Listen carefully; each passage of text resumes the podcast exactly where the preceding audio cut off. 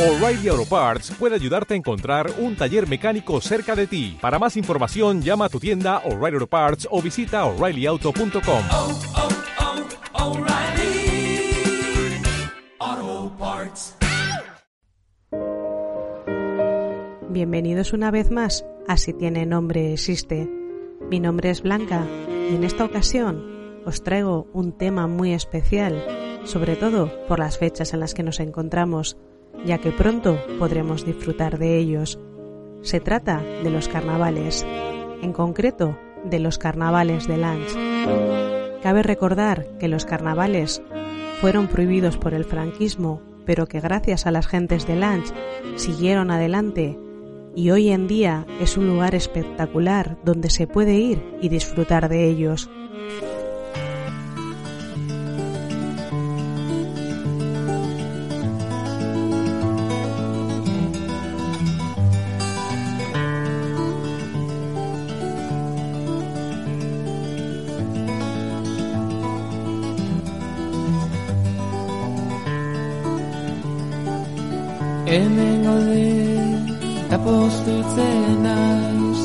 Ta ziur zura eta ere bai.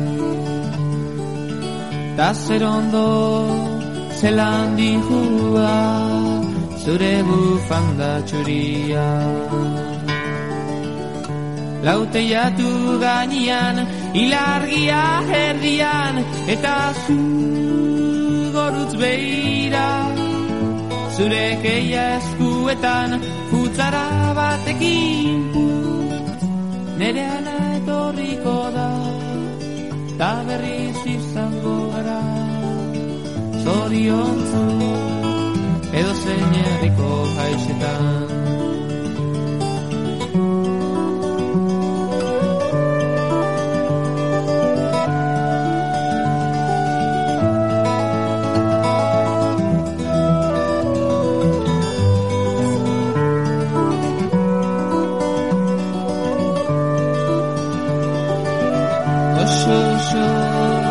Kan begi nasu Benitoren mariaso Znegarken Zuri zaude tamalkoak Zure koloreak entzun dute Lauteiatu gainean Ilargia herdian Eta zu Gorrutz beira Zure geia eskuetan batekin. Put, nere ana etorriko da, da berriz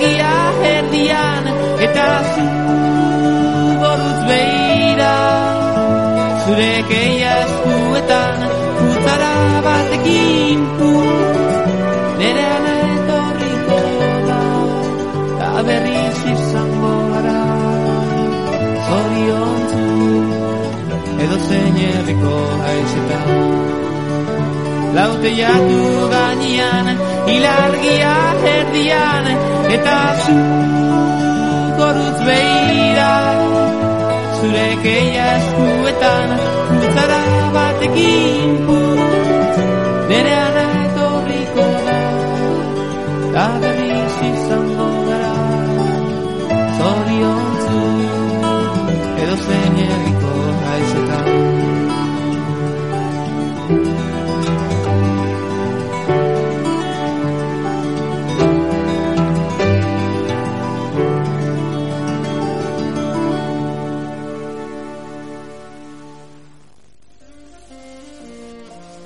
Los carnavales tienen su origen en la época romana y se celebran sobre todo en lugares de tradición católica, antes de la cuaresma. En Euskal Herria se celebran principalmente dos tipos de carnavales, los que conservan antiguos elementos simbólicos y los más modernos. En los del primer grupo se encuentran las mascaradas de Suberoa y los carnavales de Lanch. En los del segundo grupo, en cambio, los de Tolosa y los de las grandes ciudades. Los contrastes entre ambos carnavales son evidentes y hay gran diferencia tanto en su extensión geográfica como en la forma de celebrarlos. En la mayoría de las localidades los carnavales guardan estrecha relación con el euskera, tal como lo manifiestan los nombres de los personajes de la fiesta. En Guipúzcoa son los caldereros, vestidos como cíngaros nómadas procedentes de Hungría, los encargados de anunciar los carnavales. Los grupos cíngaros están representados en Vizcaya en la Sagi Dancha de Marquina Semei. En esta danza Dos bailarines representan uno a un domador y otro a un oso. El carnaval rural cuenta todavía con ritos como el de Chanchoac, jóvenes que recorren los caseríos pidiendo alimentos a cambio de danzas y ritos, como en las localidades de Amesqueta y Abalchisqueta. La esquea, postulación o cuestación se realizaba justo cuando los beneficios de la matanza de noviembre empezaban a escasear era la antigua oportunidad de celebrar un banquete en invierno. En carnaval se realizan danzas que guardan relación directa con antiguos rituales de origen agrícola o de fiestas de primavera, como la Branlia en Zuberoa. En los carnavales de Lanch, en Navarra, se representa la muerte de Mielochín, un bandido que tras ser juzgado por el pueblo es quemado en una hoguera. En Zalduondo, en Álava, el personaje sacrificado en la hoguera se conoce como Marquitos y en Vizcaya es Mozo Joker. En los pueblos, este muñeco recibe distintos nombres: Judas, Criminal, Porrero e incluso Toribio. Muchas veces se considera a estos personajes como símbolo de los males que han ocurrido al pueblo. Tolosa, un ejemplo de carnaval urbano. El carnaval, a pesar de haberse mantenido muchas veces al ambiente rural, se ha conservado, desarrollado y adaptado perfectamente en enclaves urbanos, adquiriendo más fuerza y vida si cabe. Un ejemplo de ello es Tolosa, que superando épocas duras y de represión, conservó su carnaval contra viento y marea. Tolosa es un gran disfraz, desde la simple chilaba hasta el más sofisticado que se puede uno imaginar. Feria taurina, desfiles de carrozas y comparsas, concursos, etc., hacen de Tolosa el carnaval urbano de referencia. Las mascaradas de Zuberoa, un ejemplo de carnaval rural. Las representaciones y farsas carnavalescas tienen su máxima expresión en las mascaradas invernales del territorio de Suberoa. En estas se entremezclan danzas itinerantes, juegos, bromas, indumentaria llamativa y en contraposición ropas viejas, cuestación, participación popular, exhibición, simulacro de oficios y razas marginales, lenguajes variados y satíricos, y también música.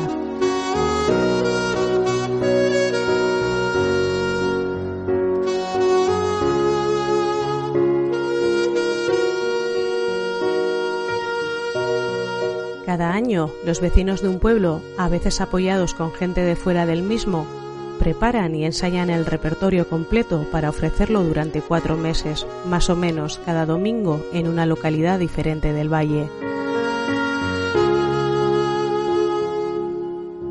El cortejo se haya dividido en dos bandos, prácticamente antagónicos. Los rojos, gorriac, elegantemente vestidos, ordenados y exquisitos en sus pasos y movimientos de danza. Los negros, Belchak, desordenados, con ropas andrajosas, incordiando a los transeúntes, vociferando y hablando en otros tiempos, en lengua bearnesa u occitana. Por la mañana recorren el centro del pueblo, son agasajados por los anfitriones y se suceden las barricadas. mezcla de cuestación y enfrentamiento pacífico de danza, en la que son obsequiados después de ejecutar la danza con aperitivos salados y dulces, refrescos y licores. Las danzas de los personajes centrales, Cherrero, Matusain, Samalchain, Cantiniercha y Banderari, se suceden intermitentemente, gravitando entre Muriscas y Antrishat, ante los expectantes ojos de Jauna y Anderea, señor y señora. Mientras los negros, caldereros y gitanos se abalanzan unos sobre otros, se agitan, bromean y hostigan verbal y corporalmente al resto del cortejo, produciendo hilaridad y más de una carcajada. Pero ahora vamos a ver un poquito más al detalle los carnavales de Lange. Como bien hemos dicho al principio del podcast, los carnavales son prohibidos por el franquismo desde 1937. En 1944, José María Iribarren, junto con Esteban Uranga y seguramente Ignacio Balestena, logran un permiso para realizarlo de nuevo y documentarlo. Los mozos intentarán recuperarlo en los años siguientes, pero se mantuvo la prohibición gubernativa. En 1964, Julio Caro Baroja investiga en el lugar sobre el carnaval, será filmado ese mismo año por su hermano Pío para el noticiario Nodo. Es la primera vez que se realiza desde 1944 y la primera vez que se filma. Ese material será utilizado posteriormente en 1970 en el documental etnográfico llamado Navarra, las cuatro estaciones en la parte correspondiente al invierno. A partir de esa fecha se realiza con carácter anual. Antes de la guerra de 1936, los niños se disfrazaban de chachuac y celebraban su carnaval el domingo anterior al de carnaval. Desde los años 80 se realizan los carnavales chiquis el domingo de carnaval, mientras que los jóvenes lo realizan el lunes de carnaval al mediodía y al anochecer, y el martes de carnaval de la misma manera. Durante esos días y antes de comenzar la comparsa y de disfrazarse, suelen bailarlo en la posada. Si bien tradicionalmente era una fiesta reservada a los jóvenes del pueblo, desde hace años tanto mujeres como personas mayores participan en su desarrollo.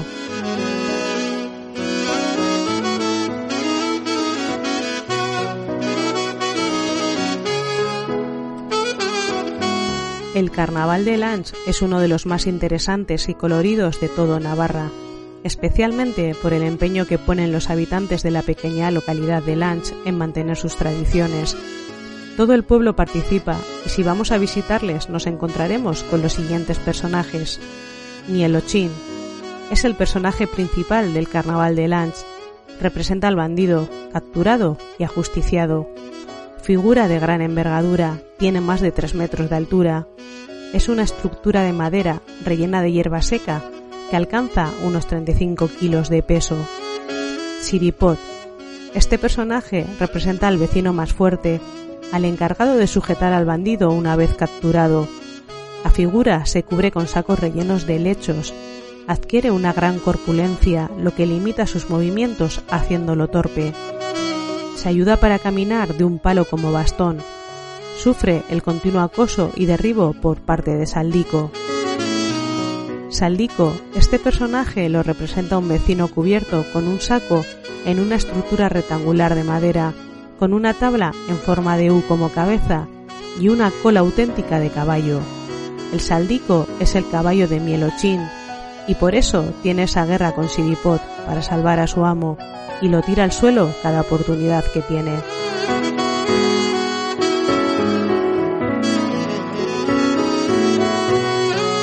Los herreros o arochak portan martillos y tenazas y corren tras el saldico para errarlo.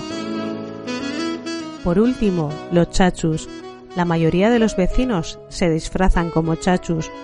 Los chachus representan a los vecinos que capturaron a Mielochín. Van disfrazados con ropas vistosas de gran colorido con estampados. También se cubren con pieles y llevan gorros en forma de cucurucho armados con escobas, van saltando y corriendo, produciendo agudos chillidos y repartiendo algún que otro escobazo. En las décadas de los 40 y 50, los disfraces de los chachus eran más simples, con mucho menos colorido, más sacos arpilleros y con cualquier cosa como gorro.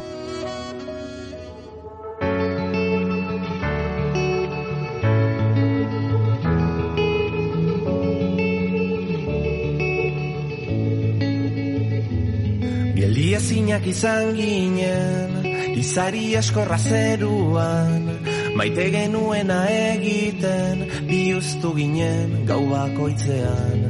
Argiak itzal izan arren, sua mantentzen ari gara, eta laster gure azken gaua balitz bezala, egingo dugu ez da.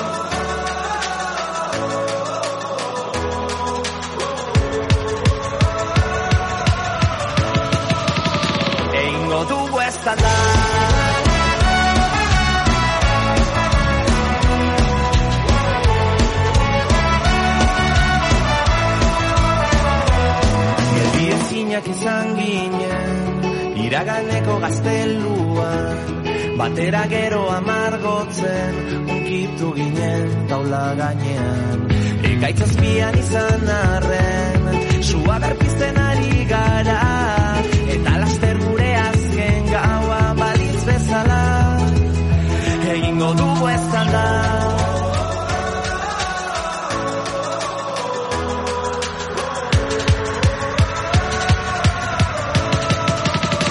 Egingo ez da.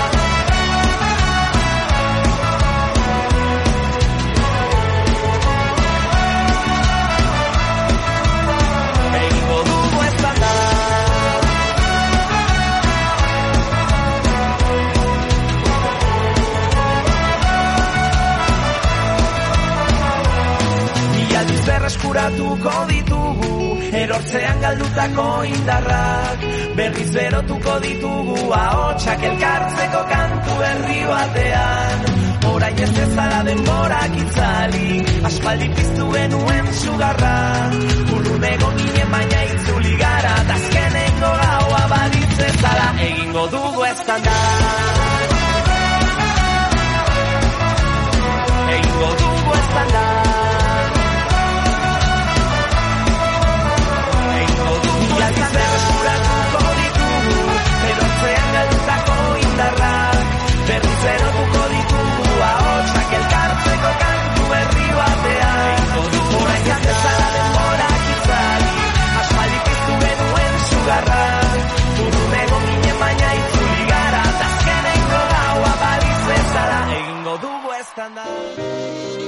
A continuación, os contaré lo que dice la leyenda de los carnavales de Lange.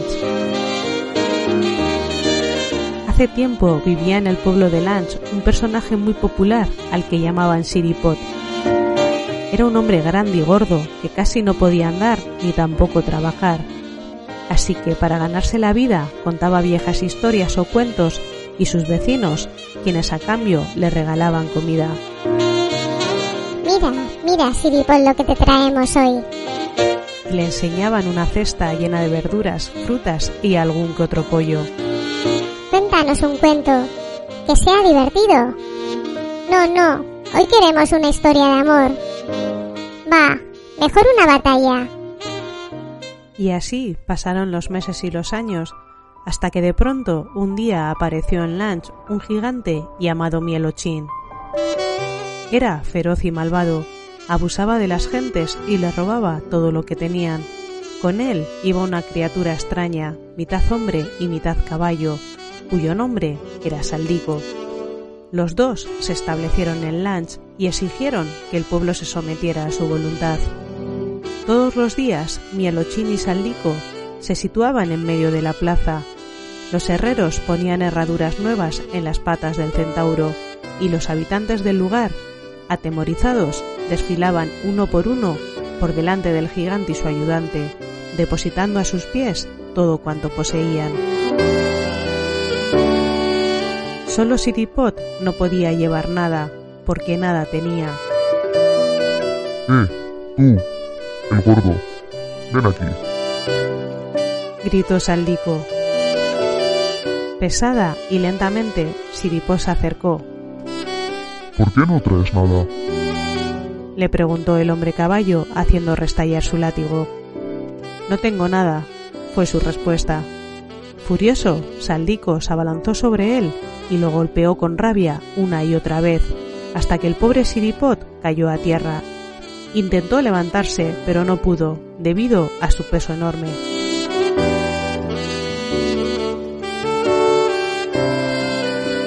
Unos cuantos vecinos intentaron ayudarle, pero Saldico con su látigo no les dejó acercarse. Se hizo de noche, la plaza quedó desierta, y el gordo Siripot quedó en medio de ella sin poder moverse. Ya pensaba en que tendría que quedarse allí, cuando de entre las sombras fueron apareciendo los vecinos, que sigilosamente le ayudaron a levantarse y lo llevaron a su casa. Esto no puede seguir así, dijo uno. Nos van a dejar sin nada, añadió otro. Hay que encontrar una solución, exclamó un tercero, y todos quedaron en silencio. Una vez, comenzó diciendo Siripot, una gran piedra cayó rodando desde el monte y fue a parar delante de un caserío, tapando la entrada. El dueño intentó desde dentro mover la piedra, pero era muy pesada y no pudo. Salió por la ventana e intentó moverla desde fuera, pero tampoco pudo, pues la piedra seguía siendo igual de pesada. Pasó muchos días pensando en cómo solucionar su problema, hasta que se le ocurrió pedir ayuda. Llamó a sus vecinos y entre todos quitaron la piedra. Los vecinos se miraron unos a otros, cogieron todo lo que encontraron a mano, estacas, azadas, layas, orcas y fueron en busca de Mielochín y Saldico. Este último pudo escapar gracias a sus patas de caballo que corrían velozmente, pero el gigante, ese, ese fue capturado. Los vecinos lo condenaron en juicio público, lo arcaron y quemaron sus restos en la plaza. De esta manera, Lanch recobró la tranquilidad y Siripot siguió contando cuentos y leyendas hasta el final de sus días.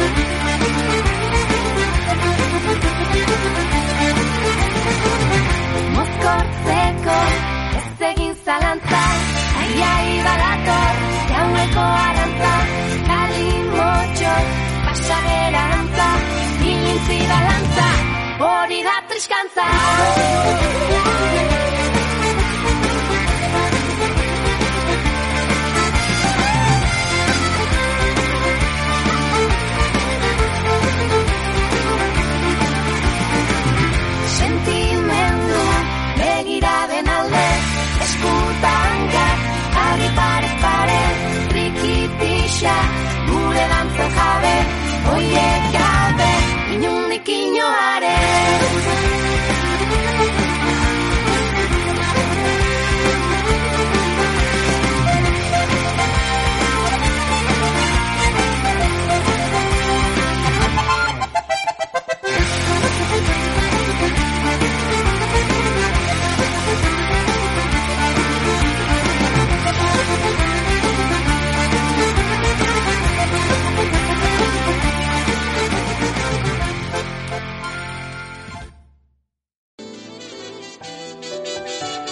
Y de esta manera llegamos al final del podcast de hoy. Espero que os haya gustado tanto como a mí. Nos vemos pronto.